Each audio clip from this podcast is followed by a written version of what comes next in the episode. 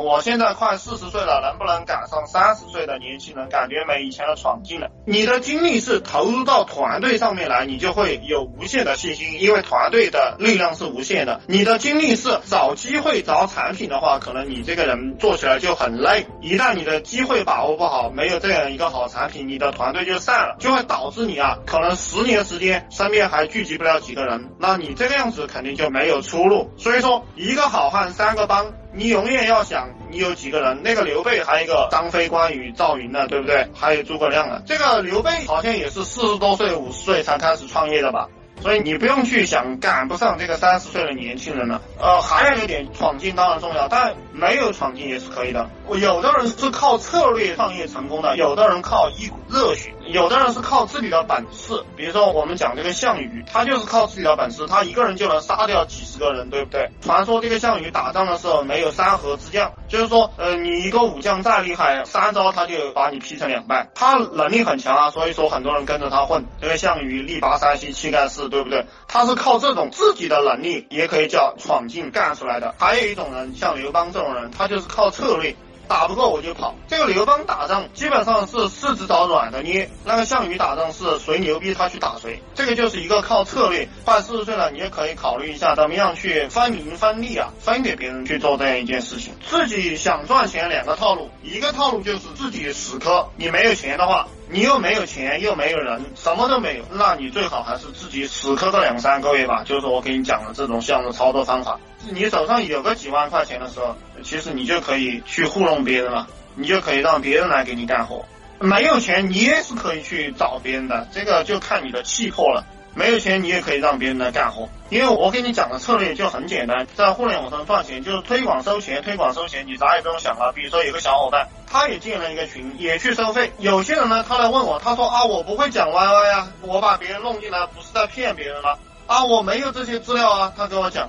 啊，我什么都没有，我能不能干呀？有些人就这样问，而那个小伙子他就没跟我交流，你知道吧？他就直接去干了，他自己建了个群，然后就去收人了，然后一个月，我靠，也搞了个几千块钱啊，他就这样搞。所以说赚钱就是你啥也别想就成了。比如说我们泡妞啊，我认识一个家伙，他泡妞有一个特点。就那个女人，她就跑过去给别人说她喜欢别人，然后愿不愿意在一起？一般人都会拒绝她了，对不对？但是她会规定自己，就是给每个人都要说上个几百次的样子，说到个一两百次，那个女人还不同意的话，她就放弃。结果我想大家都知道，如果有这个经验了都知道，四五十次过后，那个女的就招架不住了，就同意了。这个就是最蠢的人的干法。最蠢的人都能干成。我听过马云的一个演讲啊，就是说什么呢？说这个阿里巴巴在九八年的时候做这个互联网的时候，大家都不愿意跟他做，特别是这个聪明人都不干了，因为自己能赚到一点钱嘛。然后这个阿里巴巴剩下的都是些找不到工作的、比较笨的，跳槽了出去找不到工作的。然后这些人留在这个地方，马云让他们干啥他就干啥，然后就干成。就你有时候笨一点，你去弄就成了。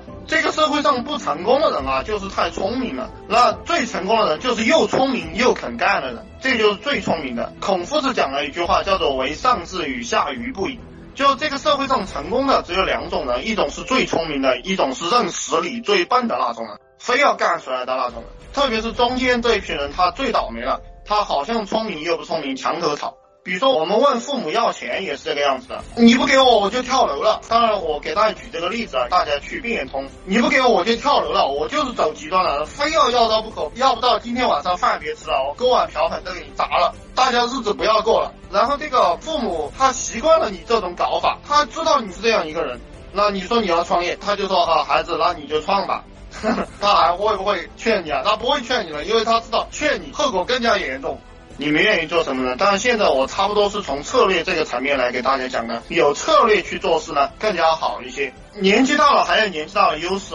年纪大了，你要去找那个刚毕业的。我始终建议大家去找那个刚毕业的愣头青啊。